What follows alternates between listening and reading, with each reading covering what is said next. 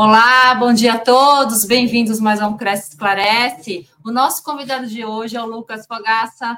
Bom dia, tudo bem, Lucas? Bom dia, Cristiane. Bom dia a todas e todos. Uma saudação especial aqui aos corretores de imóveis do estado de São Paulo. Seja bem-vindo aqui novamente. A gente vai retomar com o tema registro de imóveis, parte 2. Lucas, é, muito obrigada novamente pela sua participação. E eu vou começar aqui com a continuação do roteiro, tá, Lucas? Eu queria saber de você se existe a intermediação do imóvel sem nenhuma formalidade. Tá bem, eu que agradeço, na verdade, o convite e, e mais uma vez a oportunidade de estar falando aqui na, na casa do corretor de imóveis paulista. Então, um prazer, uma alegria muito grande. Obrigada. É, muito bem.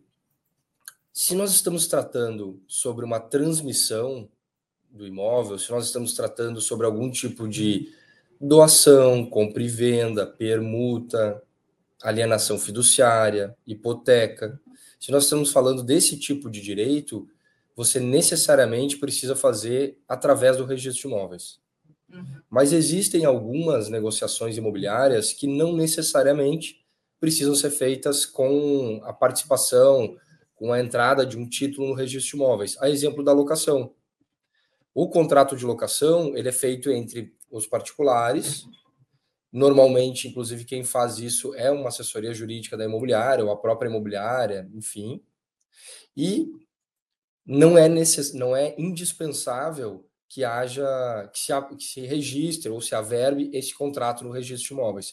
Inclusive, um contrato de locação ele só vai ser averbado no registro de imóveis caso ele tenha uma cláusula de vigência do contrato ou uma cláusula do direito de preferência, caso o vendedor queira comprar, na, queira, desculpa, o vendedor queira vender aquele imóvel e o comprador, é, então, tem o direito de preferência é, perante terceiros, caso haja essa cláusula no contrato.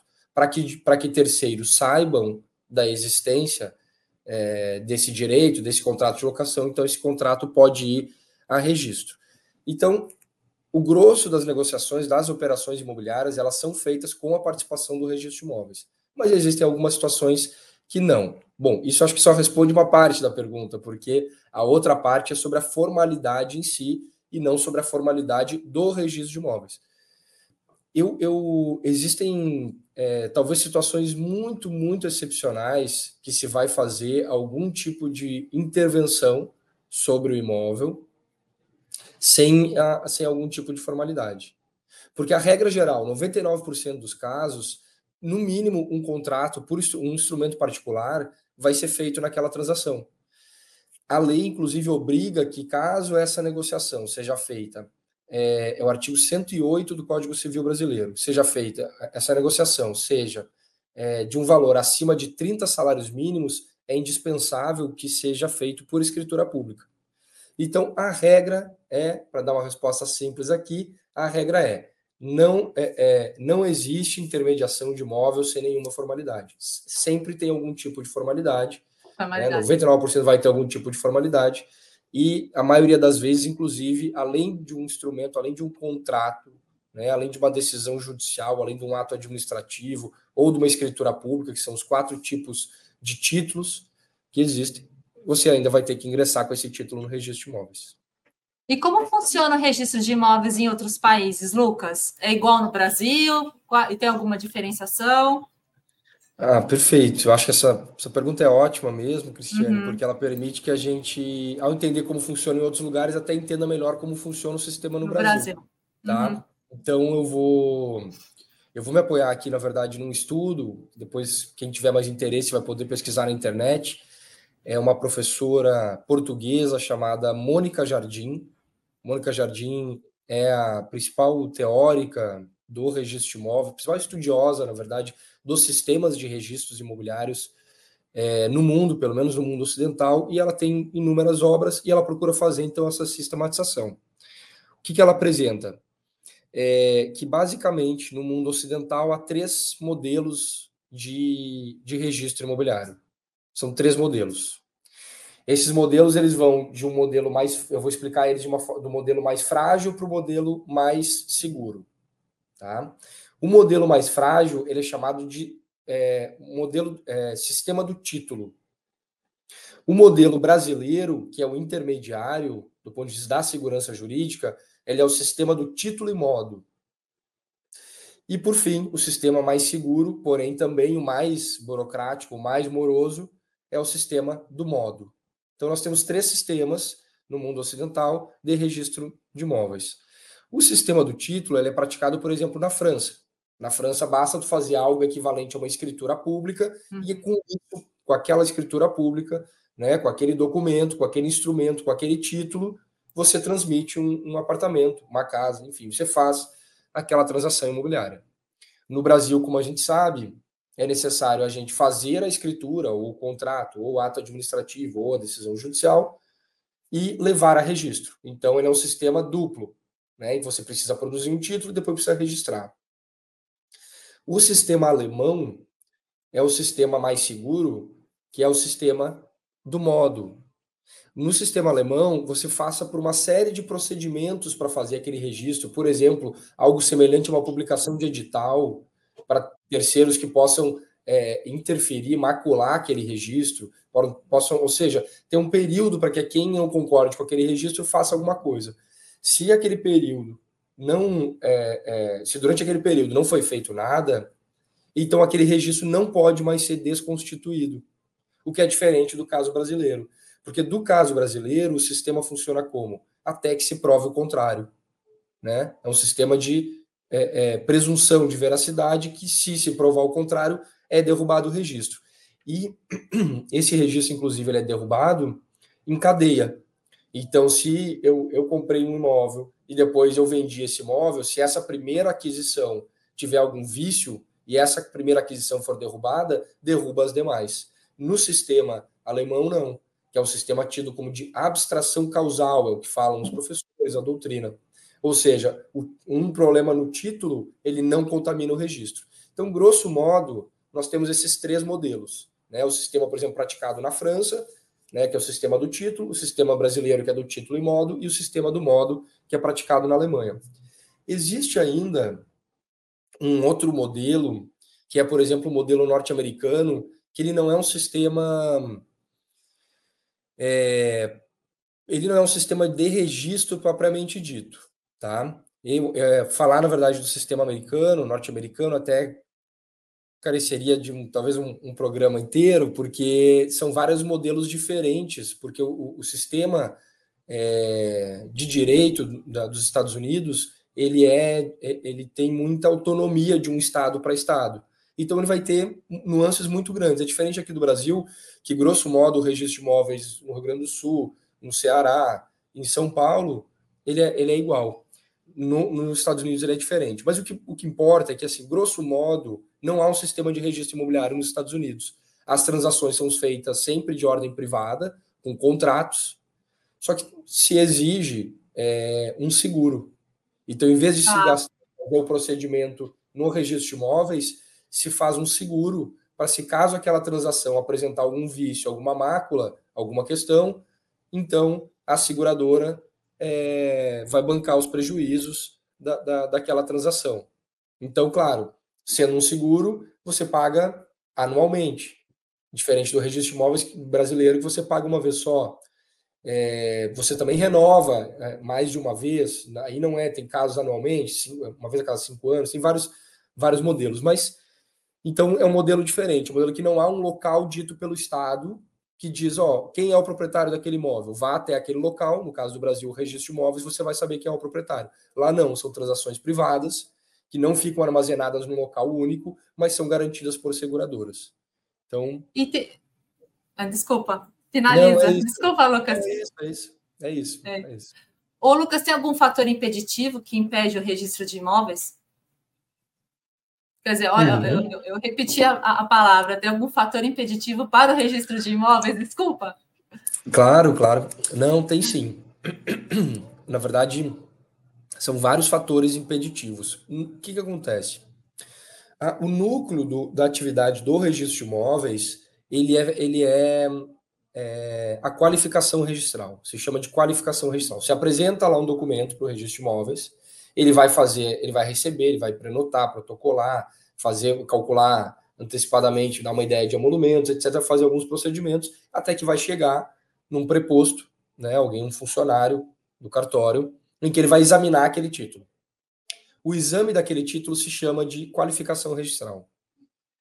A qualificação registral procura examinar qualquer tipo de irregularidade perante o direito. Então, são inúmeros fatores impeditivos que fazem que aquele título não seja registrado ou averbado. Isso é, é, inclusive por isso que há muitas vezes muitas impugnações, muitas notas devolutivas. É, eu pra, poderia citar vários aqui, mas eu acho que ficaria bom, talvez, se nós tivéssemos na cabeça que um dos fatores impeditivos principais é quando há um direito real contraditório com aquele que eu vou registrar. Então, por exemplo, a Cristiane tem um contrato de financiamento com a Caixa Econômica Federal. Esse contrato está garantido por alienação fiduciária.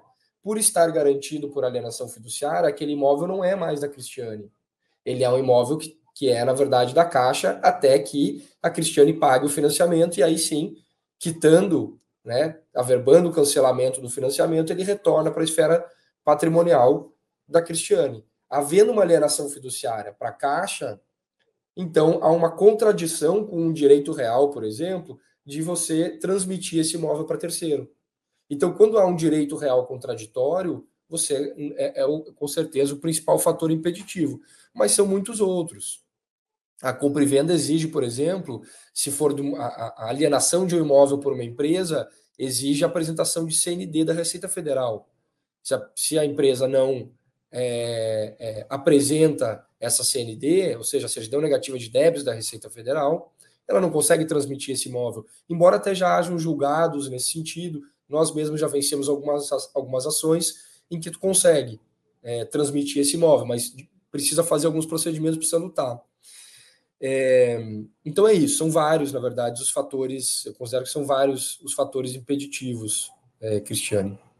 E, e, o registro eletrônico, é, Lucas, ele é uma ferramenta que surgiu para desburocratizar a atividade? O que, que você acha? É, eu acho que o, o registro eletrônico ele permite sim ele facilita muito a vida, né? Você consegue retirar hoje uma certidão de matrícula de um imóvel é, do interior de São Paulo sem precisar se deslocar para o registro de imóveis, né? Então, é, é, acho que te, traz várias facilidades. Você consegue apresentar um título a registro. Se aquele título foi feito de forma eletrônica, você apresenta aquele título de forma eletrônica, quer dizer, acaba aquela aquela aquele nonsense da gente ir lá fazer uma escritura, aquela escritura ser impressa para depois a gente digitalizar ela de volta, e aí depois a gente apresenta no registro de imóveis ela física, imprime a matrícula, quer dizer, era uma, é uma coisa, e é ainda os dois sistemas ainda estão convivendo, né? Ainda tem o registro tradicional e o registro eletrônico, eles estão convivendo, o registro da forma anterior ainda não foi é, totalmente ultrapassado, não foi totalmente, não, não foi finalizado.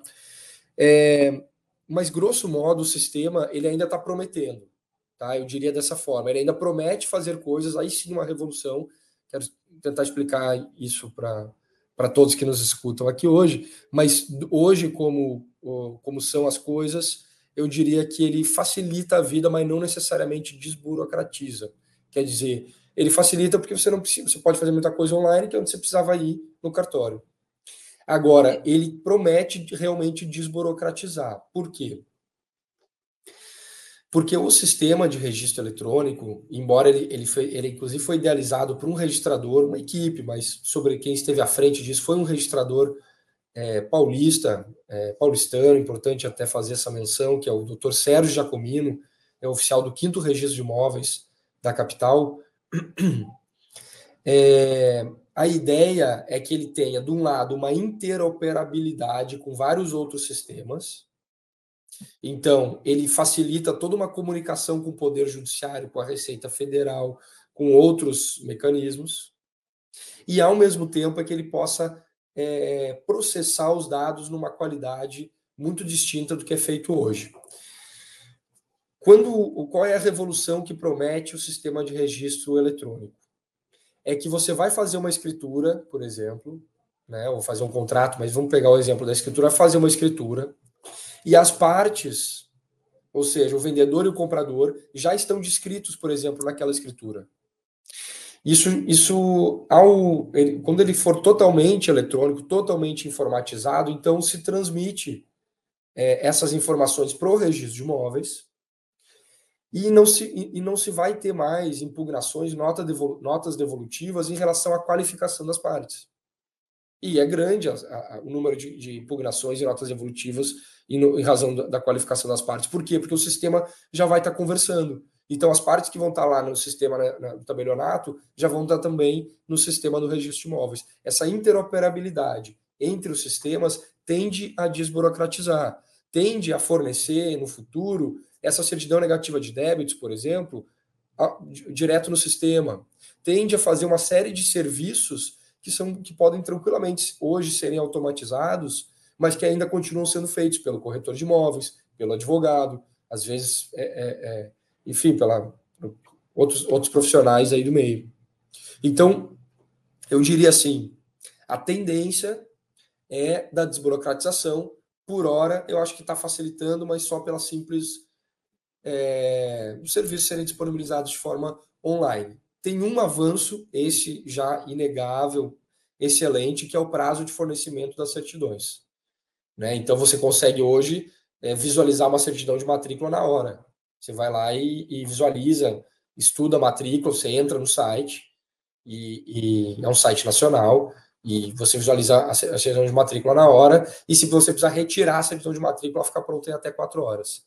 Então, isso realmente já foi uma evolução enorme. Não for, eu cheguei a trabalhar no, no tempo em que a certidão de matrícula, os registros de imóveis pediam cinco dias para fornecer uma certidão de matrícula em que não há nenhuma alteração. É simplesmente uma cópia. É rápido. Né? Então, é. Então é isso. É, Lucas, eu vou fazer uma pergunta aqui, eu vou pular uma e vou fazer outra, porque eu acho que isso aqui é de suma importância. Na declaração do imposto de renda, é preciso constar o registro de imóveis? É preciso contar, constar. É preciso a transação imobiliária é preciso é preciso que seja declarada no imposto de renda. Hum. Inclusive, porque todas as transações imobiliárias feitas no registro de imóveis, elas estão sujeitas ao sistema da DOI. A DOI é a Declaração de Operações Imobiliárias e todos os registros de imóveis, quando você compra e venda, faz uma doação, uma permuta, uma alienação fiduciária, o registro de imóveis informa, é obrigado por lei informar a Receita Federal. Então, é, deve ser, deve constar sim na, a, na declaração de imposto de renda é, a aquisição de imóvel ou a, ou a venda de um, de um imóvel. Deve constar, inclusive, porque o próprio registro faz, e, e aí, claro, não fazendo todas as consequências possíveis dessa desse ato, né? Então é necessário fazer sim. Ô, Lucas, explica para a gente aqui a diferença entre escritura e registro de imóvel. Essa pergunta também eu acho, eu acho bacana. Tá. Claro, perfeito, perfeito. Então, assim, a escritura pública, ela é um dos quatro tipos de títulos que, é, que nós temos no direito brasileiro, tá? Nós temos no direito brasileiro sempre qualquer tipo de operação imobiliária vai tratar vai ser feita, vai ser formalizada a partir de um desses quatro tipos de títulos. Quais são eles? Título número um, a escritura pública, e essa você faz no tabelionato de notas, é um outro tipo de cartório. Instrumento particular, essa você faz, é um, é, não é, é feito por particulares, então é feito por um advogado, é feito por um corretor de imóveis, é feito pelas próprias partes, enfim. Dois, né? Terceiro, Atos administrativos, então, por exemplo, um decreto de desapropriação do imóvel emitido por um município. É um ato administrativo, ele é um título. E quatro, decisões judiciais. Todo e qualquer tipo de título vai estar dentro de uma dessas quatro hipóteses. Tá? Então, para fazer as transações imobiliárias, para fazer operações, negócios imobiliários, ou você vai fazer uma escritura pública, ou vai fazer um instrumento particular, ou vai fazer uma, um, ou vai ter um ato administrativo, ou vai conseguir uma decisão judicial. Isso tudo está dentro da esfera do título. O título ele sempre precisa, em se tratando de direitos reais, de né, operações imobiliárias acima de 30 salários mínimos, que isso é necessário fazer por escritura pública. Mas isso na esfera do título. O título você sempre precisa trazer para o registro de imóveis. Então, esses é, é, tabelionato de nó, o certo seria a gente colocar lado a lado as duas, os dois tipos de cartórios. Então, qual seria a diferença entre tabelionato de notas e registro de imóveis? Esses que são os equivalentes. Ou então a gente botar lado a lado o, o, a escritura pública em face do ato de registro, do ato de registro e não do cartório em si. Então a diferença basicamente é que num local você na escritura pública você manifesta a vontade, colhe provas, né, formaliza juridicamente a vontade das partes. Em regra é isso, é para isso que serve a escritura pública. Uma ata notarial no, no, no tabelionato de notas, ele então serve para como instrumento de pré-constituição de prova, por exemplo. Você está brigando com alguém no WhatsApp, alguma coisa, você viu o pessoal jogando lixo no seu terreno, você vai lá e pede para o tabelião certificar isso, né? É, e aí vai fazer a ata notarial. Então você vai ter sempre ou a escritura pública como uma forma de formalizar juridicamente a vontade das partes e o registro de imóveis como uma forma de registrar aquela, aquela vontade, aquele direito, na verdade, que consta na escritura pública.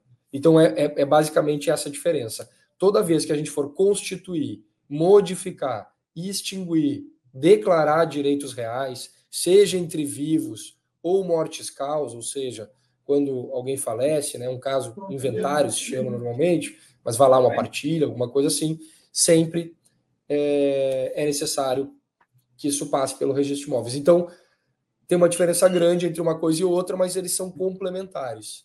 É, muita gente faz escritura e não leva para o registro de imóveis. E aí acaba ficando vulnerável, porque quem não registra não é dono. Então, é necessário registrar. Mas você também não chega no registro de imóveis sem um documento.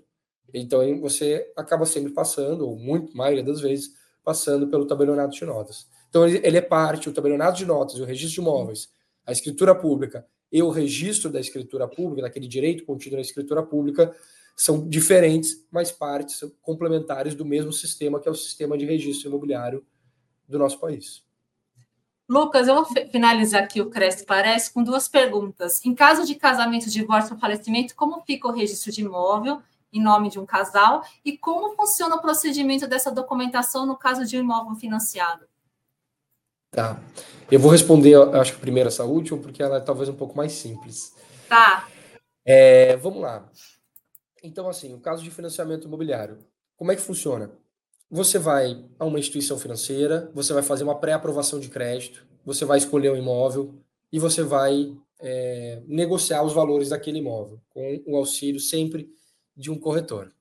Ao negociar, acertar os valores daquele imóvel, você vai levantar uma documentação e vai perguntar ao banco: banco, instituição financeira, você pega esse imóvel em garantia, esse imóvel que eu quero comprar, você pega esse imóvel em garantia para me emprestar 300 mil reais, e o banco vai examinar o imóvel, provavelmente vai mandar inclusive um engenheiro ou arquiteto para fazer uma avaliação, e ele vai dizer sim, eu impresso, esse imóvel é bom, o vendedor é íntegro, é, é, é rígido, né? não é íntegro no sentido da honestidade, mas não tem dívidas, não tem questões, né? não está no SPC, sei lá, alguma coisa nesse sentido, é possível fazer essa transação então, o banco vai lá e constitui, é, um, é, faz um contrato, o contrato é assinado entre as partes. O banco aceitou pegar aquele imóvel como, como é, garantia daqueles 300 mil que foi emprestado. Bom, a partir disso, existe o, foi feito o título. Então, a partir disso, agora é preciso fazer o quê? Levar a registro. O banco, em regra, só depois de estar registrado que libera o valor, para que ele também tenha a segurança de que aquele imóvel vai ficar alienado fiduciariamente, ou aquele imóvel vai ser registrado a hipoteca, porque também pode ser, são dois tipos de garantias diferentes, hipoteca alienação fiduciária, ou outras hipóteses também. Quando o registro de imóveis vai receber aquele título, então, então aí realmente começa é, a apresentação de toda uma outra documentação. Porque as exigências do banco são diferentes das exigências do, do registro de imóveis. O banco quer saber se aquela garantia é boa. o registro de imóveis quer saber se aquilo está de acordo com o direito, com uma série de leis que regem uh, os negócios imobiliários, que regem o registro de imóveis, que regem o sistema tributário, etc. Bom, isso significa que, a depender, inclusive, do registro de imóveis, vai ter um. Cada, o registrador daqui a pouco tem um entendimento diferente, ou depende um pouco do Estado, das normas da corregedoria daquele Estado, são apresentadas documentações diferentes. Mas vá lá, sempre é apresentado certidão civil das partes. Então, se a pessoa é solteira, certidão de nascimento. Se a pessoa é casada, certidão de casamento. Se a pessoa é divorciada, certidão de casamento com averbação de divórcio. Tanto do vendedor quanto do comprador. Ou seja, para provar que as pessoas que estão casando realmente, uh, uh, perdão, que as pessoas estão fazendo aquela negociação realmente têm aquele estado civil que declararam no contrato, vão, vão apresentar é, a certidão negativa de débitos da Receita Federal, caso se aplique ao caso. Então, pode ser que seja uma empresa vendendo, mas pode ser que seja uma pessoa física equiparada à empresa. E o contrato em si ele já tem que trazer uma série de cláusulas, uma série de requisitos, que isso normalmente os bancos já fazem, porque são contratos padronizados, então já tem um jurídico que organizou, etc., e que são os requisitos do artigo, salvo engano, 24 da Lei 9514, se for alienação fiduciária, por exemplo. Ou então artigo 1484, se for hipoteca, salvo engano também. Então, você vai ter o contrato, vai ter a certidão civil, vai ter as, a, as demais certidões tributárias. Se for um apartamento, vai ter que ter comprovação dos débitos condominiais ou seja, de que está em dia os débitos condominiais, ou então vai ter que ter uma declaração de quem está adquirindo de que assume eventuais débitos condominiais. Vai ter que ter algum tipo de informação sobre o IPTU. Tanto é uma certidão negativa de débitos do IPTU daquele imóvel, ou então também uma declaração do comprador dizendo que assume. Né? E aí vai depender, aí assim, isso aqui, digamos, é o, é o vamos falar, o feijão com arroz.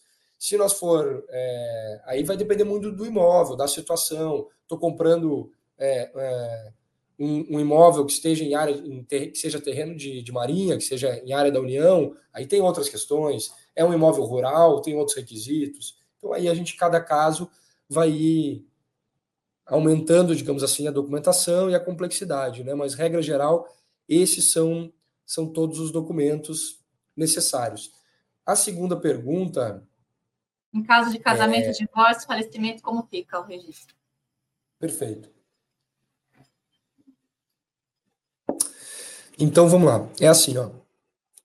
Quando, quando ocorre um, um divórcio, o ato do divórcio, seja ele judicial ou extrajudicial, o divórcio pode ser feito direto no cartório hoje em dia, é, se decide com quem vai ficar os imóveis. Tá? Dependendo do regime de bens do casal, isso tem é, não tem muito que seja, não tem muitas escolhas, digamos assim. Por exemplo, se o casal é, contraiu aquele, aquele matrimônio pelo regime da separação de bens, logo tudo que foi adquirido na constância do casamento é de cada um dos cônjuges. Não tem, não tem modificação patrimonial. Se, por outro lado, foram casados pelo regime da comunhão universal de bens, tanto um quanto o outro, se for no dia de hoje, né, se for atualmente, exige que seja feito um pacto patrimonial, um pacto antinupcial no tabelionato de notas, que é um documento né, regulando esse, essa escolha do regime de bens, depois é necessário, inclusive, levar isso para registrar também no registro de imóveis, daí no livro 3.